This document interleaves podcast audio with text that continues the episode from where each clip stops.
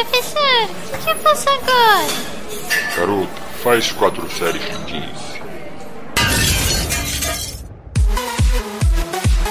Seja bem-vindo ao podcast 4x15. Esse projeto tem como objetivo a divulgação da ciência aplicada ao treinamento físico e à saúde. Para ler nossos posts ou encontrar mais conteúdo, acesse www.4x15.com.br.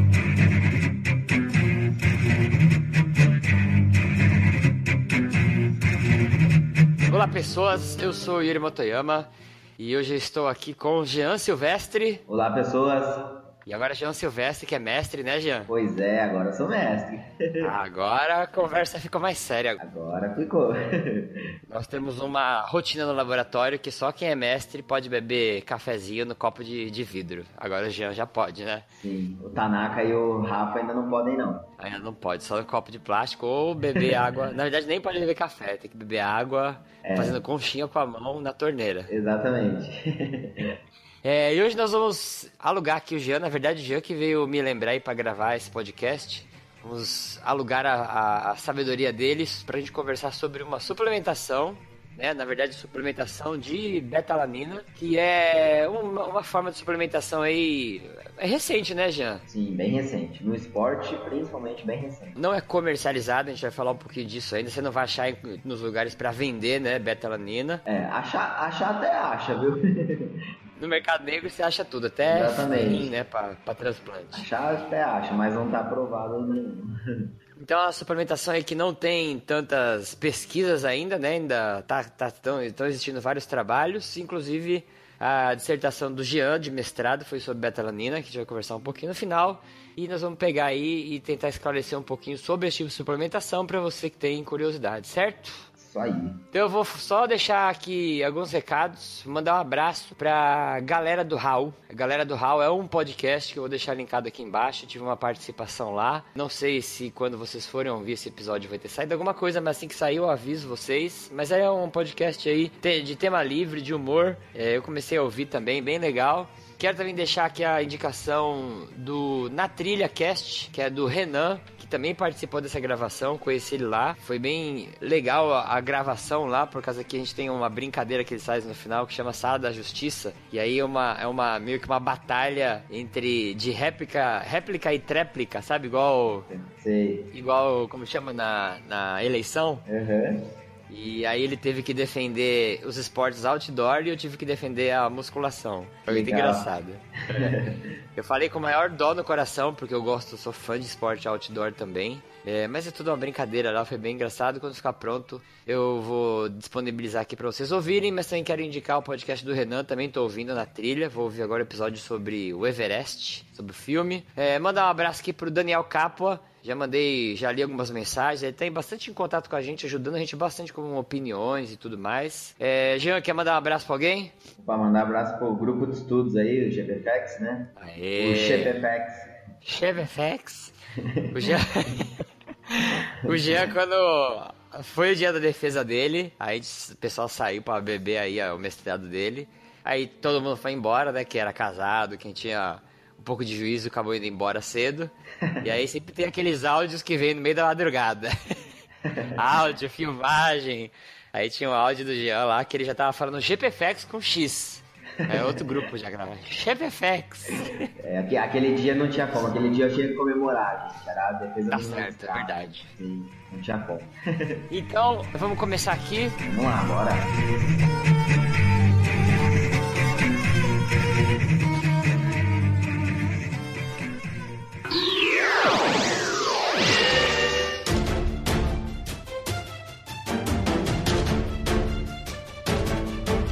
Nesse primeiro bloco aqui nós vamos conversar um pouquinho sobre a betalanina mesmo, o que, que é a betalanina, e aí o Jean vai matar as primeiras curiosidades aí. Então, Jean, explica aí para nós o que é a betalanina. Isso, vamos lá. Bom, primeiro, pessoal se localizar aí por que, que a gente vai falar de suplementação ou por que, que a gente vai falar de betalanina, né? A gente fala muito, ou qualquer pessoa aí que pesquise um pouco sobre tamponante vai ouvir falar sobre betalanina. A nossa ideia agora é só falar da betalanina nesse podcast, que é um tamponante intracelular. E a gente vai explicar depois esse efeito dela, mas em outro podcast a gente pode até pegar essas oportunidades distintas aí e falar sobre outros tipos de tamponante, que a gente vai depois, ao longo do podcast, ver é, os efeitos de um suplemento ou uma alimentação que vise aumentar esse efeito tamponante no organismo. Explica aí rapidinho para quem não, não, não, não, pegou o que, que é um efeito tamponante. Tá. É, normalmente, você quando você faz o exercício físico, é, principalmente exercício com uma intensidade elevada,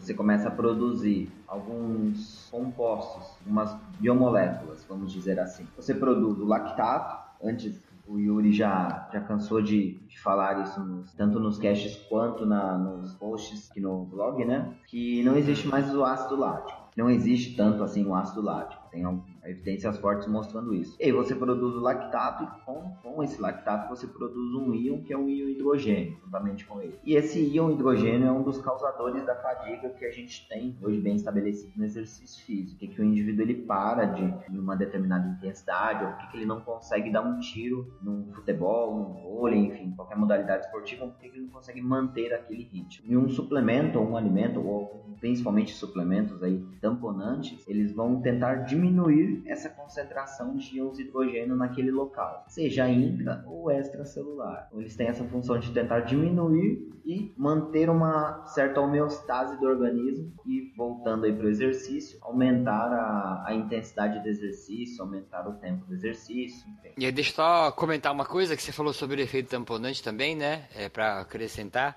que a gente uhum. tem efeito, o efeito tamponante, né? Quando a gente tem uma alteração na acidose, vamos dizer assim, uhum. é um grande responsável aí é a própria hidrólise do ATP. Exatamente. Quando, quando, não sei se a gente comentou isso no outro cast, mas deve ter escrito em algum lugar, em alguma postagem, quando você hidrolisa o ATP, a gente não usa, vamos dizer assim, a molécula de água completamente como a hidrólise de um, de um peptídeo, né? Então sobra um hidrogênio aí e esse hidrogênio, no exercício de alta intensidade, ele vai aumentar, porque você está aí hidrolisando muito ATP e não, entre aspas, consumindo esse hidrogênio aí por causa da intensidade do exercício, né? Isso mexeria, interferiria na acidose. Isso, e aí pensando nesses suplementos é, tamponantes, um pesquisador lá em 1900, lá, né, ele é um pouco antiguinho no que ela diz respeito à, à descoberta da molécula, eles descobriram um aminoácido que consegue, em um determinado pH, atuar como tamponante juntamente com outro aminoácido, principalmente quando a gente fala aí dentro do músculo intracelular. Eles viram que esse aminoácido é a beta-alanina. Por isso que hoje em dia, ou por muito tempo, se tem suplementação de beta-alanina no mercado e estão surgindo diversas pesquisas aí com suplementação de beta-alanina voltada ao exercício físico em alta intensidade. Ela é um aminoácido, os pesquisadores chamam ela de aminoácido não proteogênico, porque ela não forma proteína. Ah, é? Não sabia disso. Né? Isso, exatamente. E ela é produzida, a gente tem uma produção endógena de de beta-alanina, mas ela é bem pequena, né? Produção do fígado em quantidades bem pequenas. E aí, uhum. por isso que quando a gente pensa, poxa, mas por que que então não tem uma atuação forte desse, por que que eu preciso suplementar? Um dos motivos é esse, que você não tem uma quantidade, uma capacidade endógena tão grande assim de produção para causar uma diminuição é, nessa fadiga durante o exercício físico. Com relação às causas para se suplementar beta-alanina, né? Por que que a gente precisaria desse, desse tipo de suplementação? É, tem, para quem quer estudar um pouquinho mais sobre suplementação de beta-alanina, eu indico dois pesquisadores muito fortes na área. Um, ele é um, é um pesquisador que, é, que mora atualmente lá na Inglaterra, que é o Fate Sale. Tem uma referência que eu vou deixar pro Yuri, na verdade, sobre o artigo dele. Eu vou deixar aí tudo no link. Perfeito. E um outro pesquisador da USP, que é, que inclusive foi minha banca, eu tive a honra de ter minha banca, né, que é o Guilherme Artioli. Eles estão pesquisando bastante com suplementação de beta-alanina. E por que que a gente, por que que quando você pensa, bom, eu preciso de um aminoácido que é betalanina e um outro aminoácido que é L-histidina para formar um dipeptídeo, que a gente chama, são dois aminoácidos, dipeptídeo hum. chamado carnosina. Mas aí você fala assim, poxa, mas por que, que justamente eu tenho que suplementar com betalanina? E quando você vai estudar um pouco mais a fundo, você entende que na parte intracelular você tem uma quantidade de tanto intracelular quanto plasmática, você tem uma quantidade maior de histidina, daquele aminoácido L-histidina, do que betalanina. Os estudos dizem que é cerca de 40 vezes maior. E uhum. existe uma proteína que faz essa junção dos dois aminoácidos, um transportador que faz essa junção depois dentro do músculo e esse transportador ele leva do plasma para o músculo que chama carnosina sintase. E esse transportador ele tem um km, ele tem uma afinidade muito maior com a L-histidina do que com a, com a betalanina. Esse é um outro motivo também de por que você precisa suplementar com betalanina e não com L-histidina, entendeu? Às vezes as pessoas podem falar, poxa, mas e se eu suplementar com L-histidina para aumentar a capacidade de carnosina dentro do meu músculo? Não dá certo? Hum. Por enquanto que os estudos mostraram, não. Menos até onde eu li, eu não consegui ver estudos mostrando essa relação, enfim. A maioria dos estudos eles suplementaram com betalanina exatamente por encontrarem é, essas diferenças entre os dois aminoácidos, certo?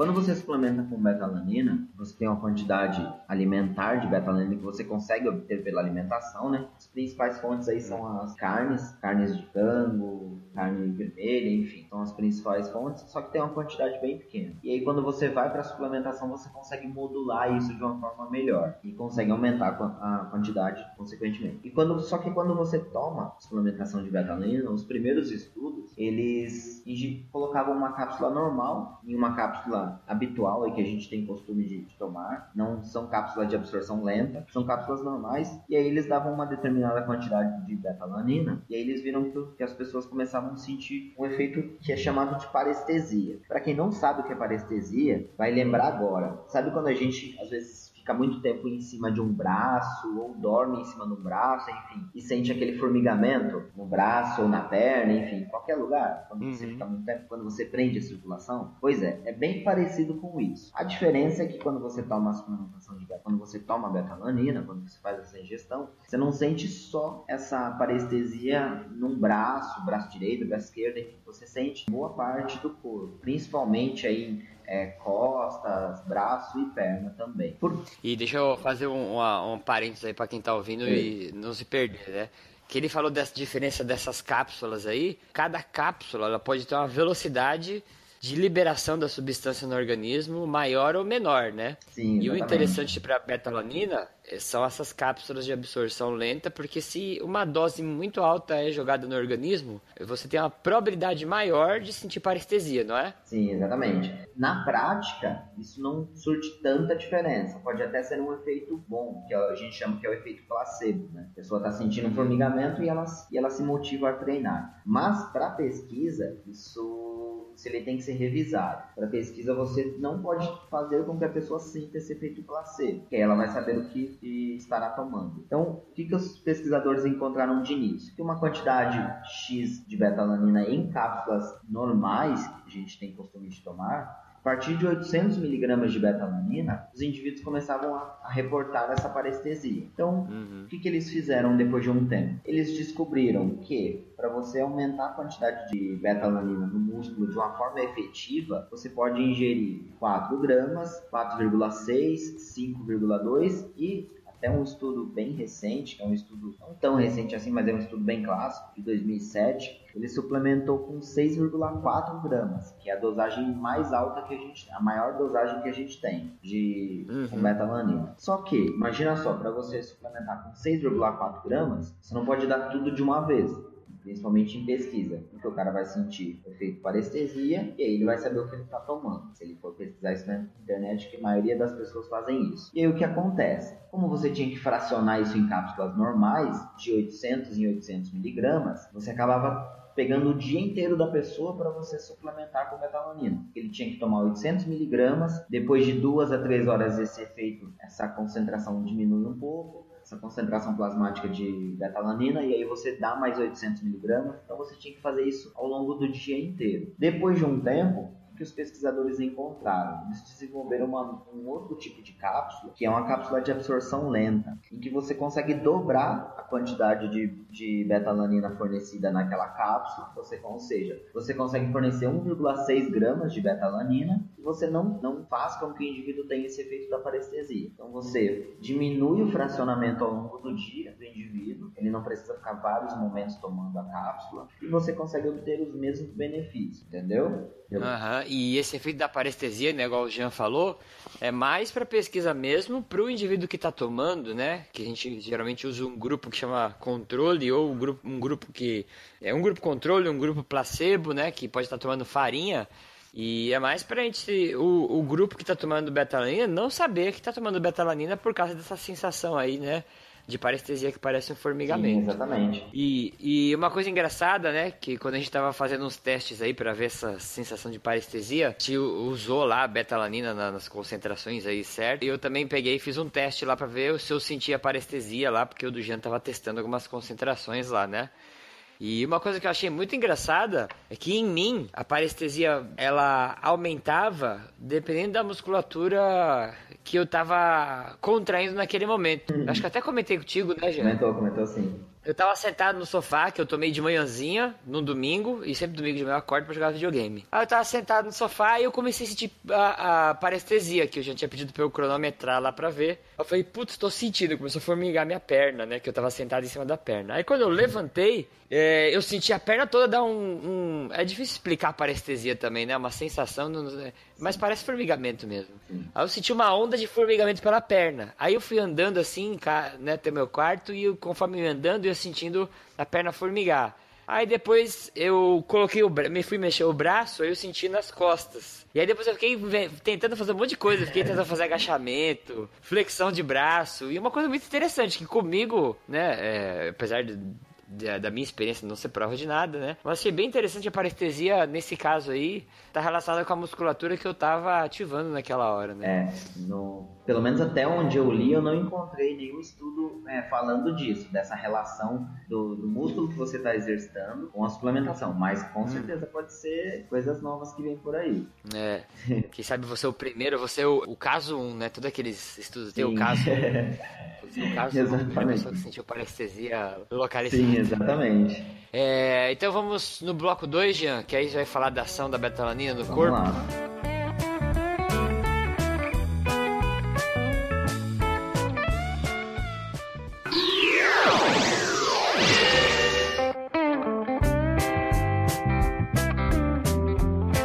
Então aqui nesse bloco, né, o Jean vai explicar aí alguns efeitos da betalanina, né, relacionado aí com a carnosina, que ele explica um pouquinho no primeiro bloco. E ele falou dos efeitos tamponantes, também tem efeitos antioxidantes. Esse efeito tamponante, ele está muito relacionado com essa diminuição de íons hidrogênio. Quando a gente pensa assim, ah, mas existem outros tamponantes, como eu tinha até falado no início, existem outros tamponantes. Mas por que que a suplementação de betalanina, ela vem ganhando interesse dos pesquisadores? Porque quando você se suplementa, por exemplo, com bicarbonato de sódio, que é um outro tamponante, você tem um efeito tamponante, mas você tem um efeito tamponante extracelular. Ou seja, você tem a formação de íon hidrogênio no músculo, esse íon hidrogênio é transportado para o plasma e após esse transporte você tem o tamponamento. Um dos motivos. E quando você suplementa com betalanina, você tem a formação daquele hidrogênio no músculo e a quantidade de carnosina aumentada no músculo já vai causar esse efeito tamponante, já vai diminuir a concentração de hidrogênio lá no músculo mesmo, não vai chegar até o plasma. Uhum. Então você meio que já inibe de início essa concentração aumentada de íons hidrogênio. Consequentemente, ele pode trazer alguns benefícios em relação ao exercício. E uma coisa que uma dúvida que eu tive agora, já não sei se isso tem também nesses,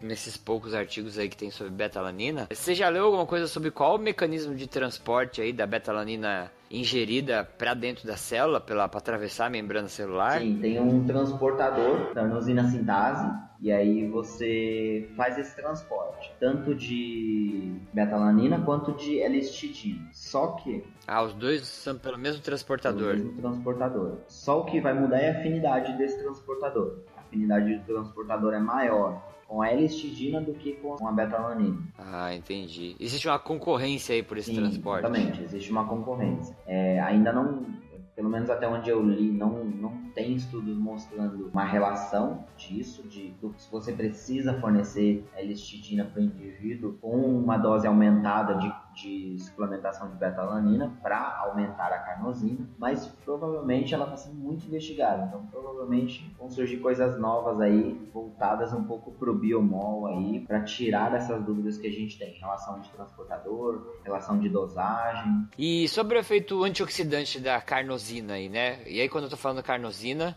imagina aí que a carnosina é uma consequência, né, da suplementação da beta-alanina, né? É, eu vou explicar rapidinho pro pessoal entender como é que funciona essa, essa coisa da carnosina. Eu já tinha explicado a vocês que a carnosina é um dipeptídeo, certo? Vocês forem pegar no Google, isso é bem fácil de achar, estrutura química da carnosina, vocês vão ver que ela junta a L-histidina com a beta-alanina. Vocês vão ver também que a L-histidina, quando você pega a estrutura química da L-histidina, ela tem um anel. Os pesquisadores chamam aquele anel de anel imidazole. E aí o que, que acontece com essa molécula em específico? Quando você tem livre ou intracelular a L-histidina ou a beta-alanina sozinhas, elas não têm um efeito tamponante por causa do pKa delas, dos aminoácidos, aquela dissociação desses aminoácidos. A dissociação na L-histidina em específico é 6.1 e e o, pH, e o pH ele não chega a 6.1, mesmo em exercícios bem intensos. Só que quando você junta os dois, você junta a beta-alanina com a L-histidina, você tem um pKa diferente dessa molécula, dessa carnosina. Você tem um pKa de 6,8. E 6,8 a gente sabe que é um pH aí que o possível, exatamente, né? é um pH possível diferente do de repouso, que é em torno de 7,2, 7,1, mas que em exercícios aí de alta intensidade a gente consegue chegar nesse pH com tranquilidade. Quando você chega nesse pH, você tem a atuação da carnosina. Com aquele anel da carnosina, principalmente aquele anel imidazole, ela tem as atuações, tanto como tamponante quanto antioxidante. Como que funciona, Jean, o efeito tamponante da carnosina? Que faz isso? Qual é o mecanismo de ação? Você tem aquele anel imidazólico da, da carnosina, em que ela tem, naquele anel imidazólico, se vocês forem perceber, ela tem íons de nitrogênio e íons de hidrogênio. Tem duplas ligações. Esses íons de hidrogênio, eles conseguem se ligar ao anel e aí, consequentemente, você diminui a concentração de íons de hidrogênio no meio intracelular. Hidrogênios livres, Sim, né? exatamente. Só para lembrar aí quem tá ouvindo, né? Quando a gente fala que a gente vai deixar a célula mais ácida ou menos ácida, isso significa tirar, né? Ou colocar, ou no caso da célula ficar menos ácida, é retirar esses hidrogênios livres. Tem que ligar eles em algum lugar dentro da célula, né? Que no caso substâncias tamponantes, né? Pra gente poder diminuir a acidose. Isso, a gente tem que sempre lembrar que o pH é inversamente proporcional a essa concentração de íons de hidrogênio no meio. Uhum. E aí vem o efeito antioxidante. Como é que funciona o efeito Uhum. antioxidante? Através daquele mesmo anel imidazólico, eles descrevem os, os, pelo menos as pesquisas que eu li, em algumas pesquisas bem antigas até, de 1999, que eles descrevem diversos efeitos antioxidantes. Um dos efeitos antioxidantes é a quelação de íons metálicos. Você tem alteração de um íon de ferro, em que ele pode, de repente, dependendo da situação, ele se pode ser prejudicial àquele sistema ou àquele meio, dependendo da forma que ele estiver. E aí você Hum. usa a carnosina com aquele anel imidazólico para fazer essa quelação do íon metálico. Já explica aí rapidinho é, o que, que é quelação, para quem nunca ouviu falar. Tá. Quelação, basicamente, é você diminuir o poder que aquele metal tem de causar malefício a um determinado meio. Você tem um metal que ele pode de repente reagir com outras biomoléculas e aí ele pode causar alguns efeitos. Eu vou explicar de uma forma bem mais didática que o pessoal vai entender. Quando a gente pensa, por exemplo, em radicais livres ou espécies reativas de oxigênio, como é chamado atualmente, mas vamos lá para radical livre. Você tem Uhum. um oxigênio que às vezes ele pode ter um elétron desemparelhado. Essa é uma molécula altamente reativa. Então, primeiro, primeira biomolécula que ela encontra, ela vai reagir. Então, ela pode reagir com DNA, ela pode reagir com, com uma molécula de lipídio da membrana de lipídio, ela pode reagir com uma molécula de proteína da membrana de lipídio, pode desestruturar toda essa célula, pode fazer com que essa célula Uhum. tenha uma, uma morte celular, pode desestruturar a função dessa célula. O mesmo acontece com, com o íon metálico. Ele pode estar tá altamente reativo, pode reagir com essas é, biomoléculas, causando malefícios na função celular. Boa, agora ficou bom. melhor, né? Então, o efeito antioxidante também ele é causado bastante, como eu já adiantei, por essas espécies reativas. Lembram do exercício? A gente está fazendo tá no exercício de alta intensidade e está produzindo íons hidrogênio. Mas outras funções do exercício é também é, a respiração celular transporte mitocondrial ou fosforilação oxidativa, enfim, como vocês quiserem lembrar o nome aí. Mas lá na, lá na mitocôndria tenho a formação de ATPs, só que eu também tenho uma produção lá de é, de espécies reativas, de radicais livres naquela mitocôndria. E quanto maior o exercício, ou mais prolongado for o exercício, quanto mais eu exigir da minha mitocôndria, mais eu vou produzir essas, esses radicais livres. Uhum. E qual que é a função da carnosina nisso? Quando eu tenho esses radicais livres, essas espécies estão é, altamente reativas, elas, em vez de elas reagirem com lipídios, com proteínas ou até mesmo com DNA da nossa célula, você tem a carnosina que consegue doar um elétron para aquela espécie reativa e fazer com que ela não fique mais reativa ou fique menos reativa do que é, ela era antigamente. Meio que ela busca um equilíbrio, vamos dizer assim, elétrico, vai? Sim, exatamente. É um equilíbrio elétrico, falou tudo. E aí você tem nesse, exatamente naquele anel que quando vocês forem pesquisar sobre os, os artigos aí, vai estar escrito anel imidazole, porque é exatamente nesse anel que você tem as atuações, a função primordial aí da carnosina, trabalhando aí como efeito tamponante e também como esse efeito antioxidante. Esse efeito antioxidante em particular, ele foi menos pesquisado do que o efeito tamponante. O efeito tamponante já se sabe bem claramente aí que a carnosina tem esse efeito tamponante, principalmente em exercícios de alta intensidade. Então, né, a gente já ouviu aí, já tá conhecendo, tá manjando um pouco mais aí da betalanina, o que que ela faz, como que ela é, do que que ela se alimenta, onde ela vive. E vamos passar aqui pro bloco 3, que hoje vai comentar algumas pesquisas aí que ele separou, né, interessantes sobre betalanina, que eu vou deixar tudo no link da postagem para quem tiver curiosidade de ver. E ele vai comentar um pouquinho, né, do efeito da betalanina nessas pesquisas e um pouco da dissertação dele também. Então vamos para o bloco 3. Vamos lá, então.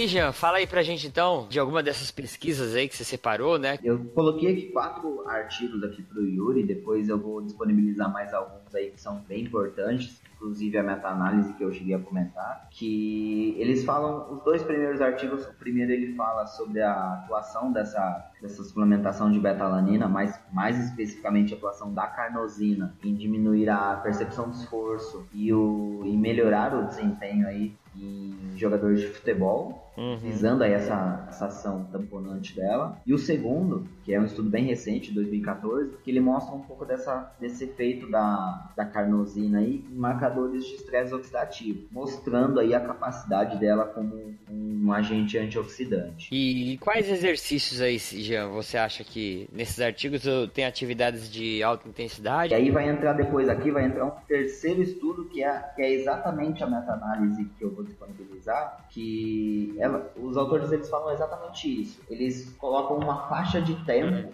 em que você consegue ter a atuação ótima dessa suplementação de betalanina ou a atuação ótima da carnosina. Ah, tá.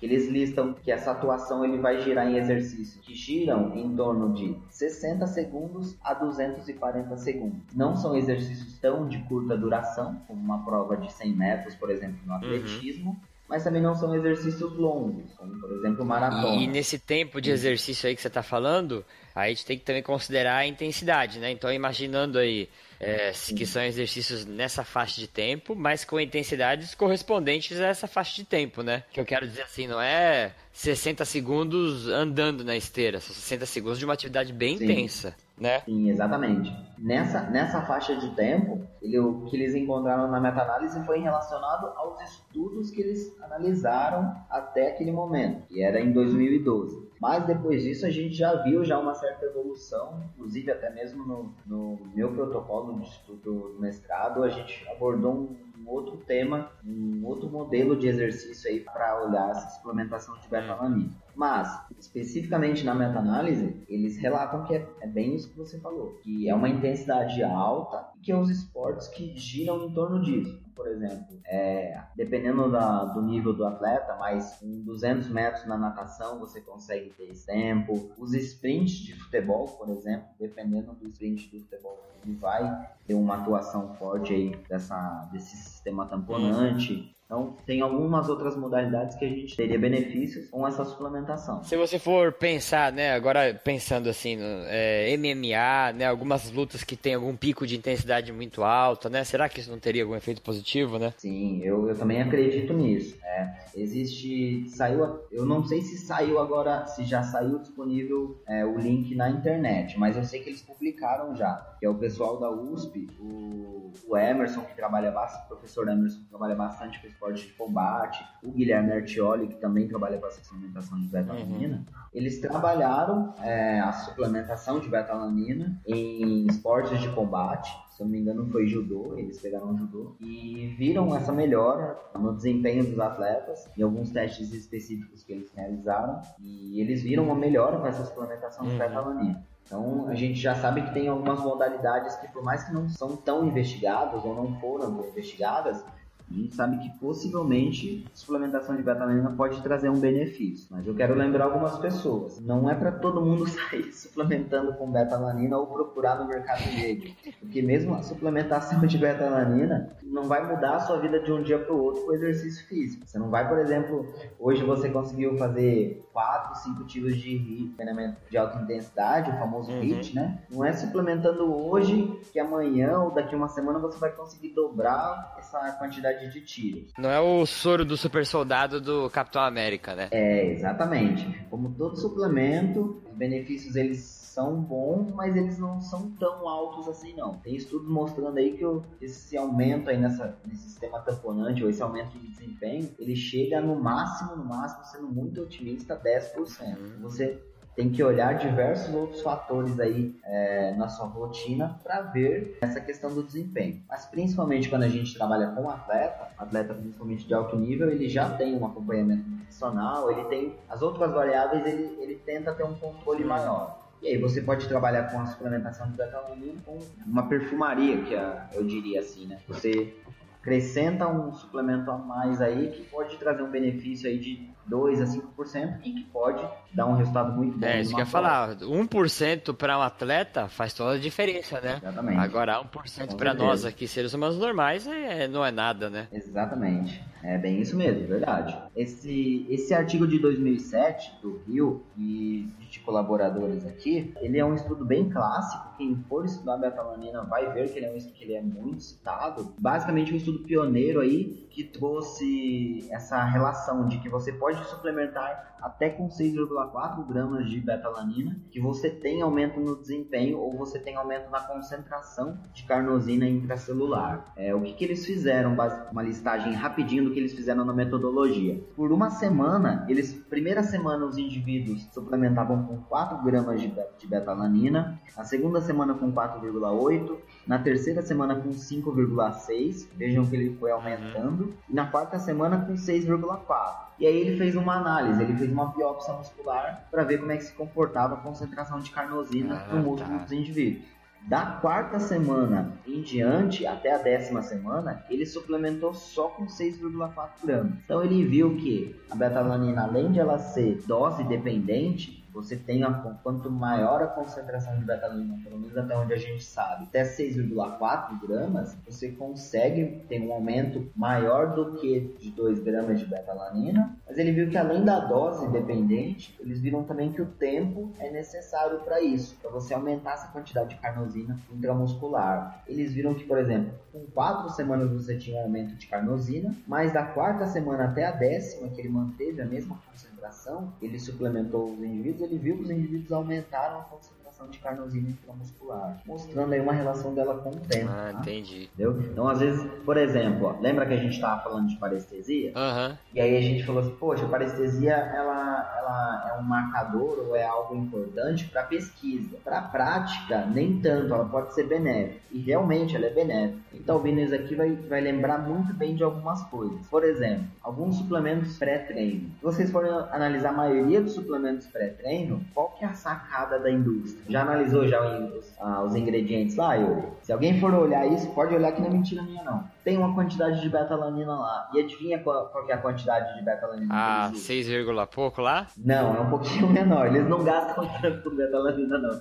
Mas é uma quantidade maior do que 800 miligramas. Lembra por quê? Porque aí você dá uma dosagem maior de que 800 miligramas pro cara e ele sente aquela parestesia, ele sente aquele efeito coceira. E aí o cara toma um pré-treino que normalmente na maioria das vezes não surte tanto efeito, só que ele junto nesse pré-treino tem uma quantidade alta de betalanina. Aí ele sente aquele efeito coceira, o que, que ele acha? Esse pré-treino tá fazendo muito efeito pra Mas- mim. E aí é o famoso Mas então tem alguns, alguns suplementos aí que já tem uma dose mínima de betalanina, então. Tem, tem sim. Isso é Ah, uma tá. tática que a indústria consegue utilizar aí com muita ma- maestria. E é engraçado, né? Porque, porque eu fico pensando em mim, né? Se eu sentisse tomar suplemento e eu sentisse que tá formigando o meu corpo, eu não ia achar que isso ia me dar mais força, né? Isso é. sei lá, isso é meio relativo, né? Sim, isso é, isso é relativo. Isso foi o Bruno Galhano, o professor Bruno, Galhano lá da USP, ele, ele até comenta em um vídeo, quando eles estão discutindo suplementação de betalanina. Para quem quiser assistir esses vídeos, entra no YouTube, no site, num, num link do Ciência Informa, Eu vou deixar linkado aqui embaixo na postagem. Perfeito. É um ótimo canal para vocês seguirem. É informação filé, só informação importante de alto nível. E dos vídeos que os professores fazem, ele- ele- o Bruno ele brinca até com isso. Ele fala: Eu queria entender como que o indivíduo ele sente esse efeito coceira e, e por que que isso motiva o indivíduo a, a ir para a academia e se sentir que tá bem ou se sentir É. que tá disposto por esse efeito coceira, Hum. sabe? Ele, ele, ele, ele comenta exatamente essa, esse mecanismo de por que que exatamente você sentir coceira ou você sentir esse efeito parecido, você vai sentir que você tá melhor disposto ou você tá mais animado para uma sessão de treino. É verdade.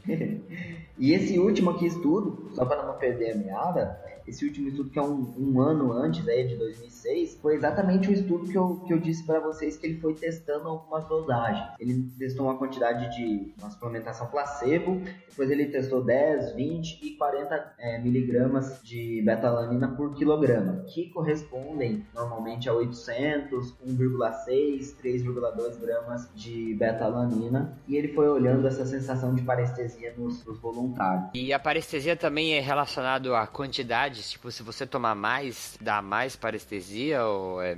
Sim, principalmente num, num determinado momento. Você faz a utilização um suplemento de betalanina e você tem que esperar um tempo para você fazer uma nova dosagem. Normalmente esse tempo é de 2 a 3 horas, que é onde você tem uma diminuição da concentração plasmática de betalanina para fazer uma nova dosagem. Vamos supor, Ah, você, você faz ingestão de 800 miligramas, uma cápsula de 800 miligramas de betalanina, seja ela de absorção lenta, por exemplo, ah, vou absorção lenta, 800 miligramas não vai me dar parestesia. Só que passou mais 30 minutos e você toma mais um grama ou mais um grama e meio de, de betalanina, mesmo que seja de absorção lenta, você Hum. vai sentir a parestesia, porque você não, não deu tempo ainda para a concentração plasmática diminuir. Entendeu? Entendi, entendi. Então existe um certo tempo. Normalmente as recomendações aí elas vão girando com um intervalo de tempos aí ao longo do dia dessa, dessa ingestão. Muito bom. E quer falar do teu trabalho agora? Vamos, vamos falar do meu trabalho. Lembra que eu tinha comentado que a questão da, das protocolos que hoje em dia vem, vem sendo descritos, até mesmo na meta-análise eles listam isso, os protocolos eles estão bem focados em.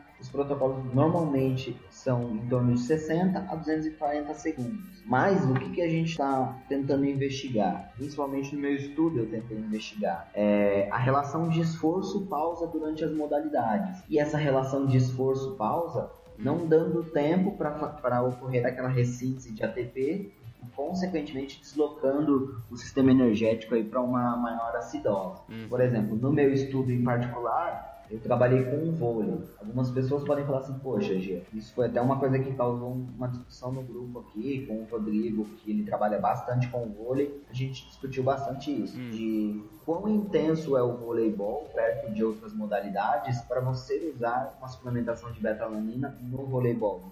Quanto que justificaria, né, usar betalanina no vôlei, né? Sim, pensando no sistema de, o sistema de tamponamento. Porque, por exemplo, existem modalidades que são muito mais intensas. O, o futebol é uma delas. Mas, quando você pensa em relação de esforço e pausa, o voleibol, ele muitas das vezes ele tem uma pausa bem pequena. Ele tem uma, uma tempo de esforço e ele tem um tempo de pausa entre cada ponto ou entre cada rally, ele vai ser muito pequeno dependendo da situação. Uhum. E aí, uhum. como ele vai ser pequeno, ele vai ser menor que às vezes 30 segundos, não dá tempo de você recuperar, não dá tempo de você fazer essa ressíntese de ATP e você começa a deslocar seu sistema energético para uma maior acidose. E o, e o tempo de um set também, né, é consideravelmente Sim. grande, né? Sim, o tempo de um set é considerável grande. Não tem só um set, né? Dependendo da situação vão ter três sets, mas dependendo da situação vão ter até cinco sets, né? É. Então, então vai depender muito. E aí no meu protocolo de, do mestrado, só para falar um pouquinho por cima do pessoal entender o que, que, eu fiz, eu não analisei especificamente é, um teste ou um teste específico que induzia os atletas à acidose. Né? Eu não coloquei, por exemplo, os atletas num ciclo, uma, uma bicicleta, ou ciclo ergômetro, ou até mesmo na esteira, e fiz um protocolo que induzisse a acidose. Eu peguei um processo de treinamento. Então, eles tiveram um período de intensificação voleibol durante esse mesociclo, eles tiveram um período de intensificação, depois um período de taper, aquele período é, de recuperação. E aí, exatamente naquele período de recuperação, eu queria investigar se naquele período conseguia otimizar a recuperação deles com a suplementação de betalanina. Por quê? Porque o período de intensificação que eles foram submetidos, eles vinham de uma fadiga induzida, uma fadiga acumulada que a gente chama, né? Uhum. Eles tinham uma fadiga bem acumulada que a gente conseguiu detectar através de alguns questionários de fadiga, através de alguns outros indicadores, e a gente viu que eles vinham de uma fadiga né, acumulada, e aí a gente pensou assim, será que, por exemplo, a suplementação de betalanina não vai tanto auxiliar nos treinos nesse período, nesse tempo de esforço e pausa, mas também a atuação dela como um antioxidante não vai é, recuperar melhor esses atletas, não vai otimizar essa recuperação desses atletas durante aquele período de taper, uhum. entendeu? E aí o taper, né, só para só para explicar aqui para quem está ouvindo, você pode ouvir como outra palavra o taper também como polimento, né? Se você Sim. ouve alguma coisa de esporte, que é o que é um período onde a gente tem uma retirada aí da depois de um processo de intensificação, você tem uma redução no volume do treinamento, né? E espera-se que você tenha um mecanismo de supercompensação, né? Você melhora aí seu, sua performance nesse período de taper aí, né? Isso, exatamente. E aí a gente tentou investigar exatamente isso. Se naquele período ali que você vai retirar a carga do, do atleta, se você pode usar alguns recursos, de, principalmente de suplementação, no caso do meu estudo, né? Você pode usar um recurso de suplementação para tentar aumentar, otimizar essa recuperação e até mesmo melhorar ou otimizar esse desempenho e a recuperação do atleta. Né? Ou às vezes até diminuir o tempo do taper, né? Que o taper a gente usa aí duas Sim. semanas em média e, né? E às vezes diminuir esse tempo é, é bom para a equipe porque é, sobra mais tempo para trabalhar outras coisas, né? Dentro de uma programação. Sim, exatamente. A gente está trabalhando nos dados aqui, estamos fechando algumas partes de, de algum de estatística, estamos fazendo algumas alterações que os professores sugeriram para a gente para mostrar melhor o dado. E uma das coisas que a gente encontrou foi, foi bem nessa linha aí, dessa redução de taper, de estratégias que podem melhorar esse desempenho. Uhum. E quando esse artigo tiver certinho aí disponível, publicado, a gente dá um aviso aqui na página, você que acompanha o site aí lá pelo Facebook, ou até assino o blog aí fica de olho que a gente vai fazer uma postagem para divulgação e vocês vão ficar para ter acesso a esse paper aí, né? Com certeza. Mais alguma coisa, Jean? Que eu lembro, eu acho que foi, foi falado bastante coisa, né? Eu acho que, que a gente conseguiu acertar bastante. E aí, se você tiver alguma outra dúvida, ou tiver alguma ideia, ou alguma coisa que você achou que não ficou bem esclarecida aí, você comenta aqui embaixo da postagem, né? Na postagem desse podcast aqui mesmo, lá na seção de comentários. Aí eu aviso o Jean e ele tenta, é, né? Ele vai lá e responde para você, vai tirando umas dúvidas maiores aí, né? Sim, qualquer dúvida aí, pessoal, manda pra gente, escreve aí que isso é bem importante pra gente. Esses comentários, a A gente gosta bastante disso, essa interação aí. Discutir, né? Exatamente. E a, a relação do,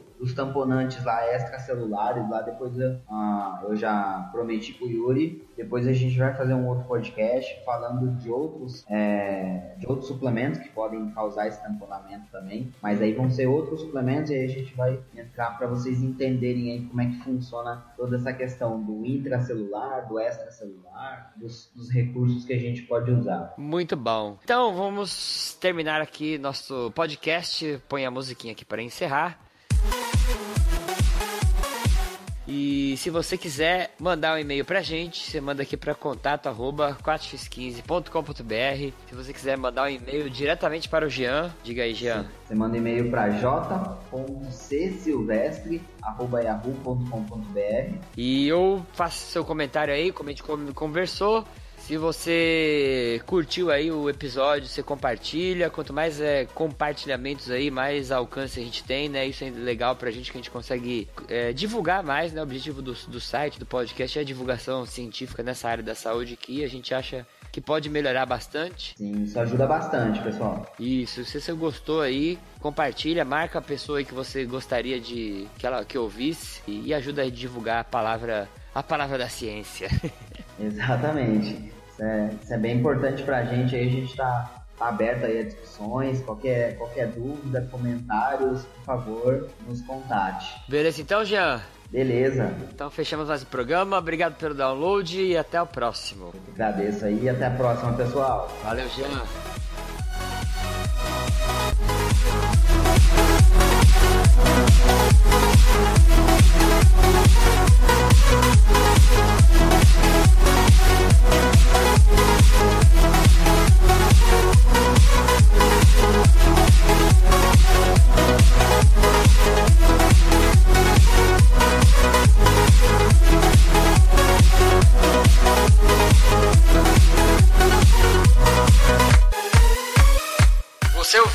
Podcast 4x15. Muito obrigado pelo download e por acompanhar nosso conteúdo.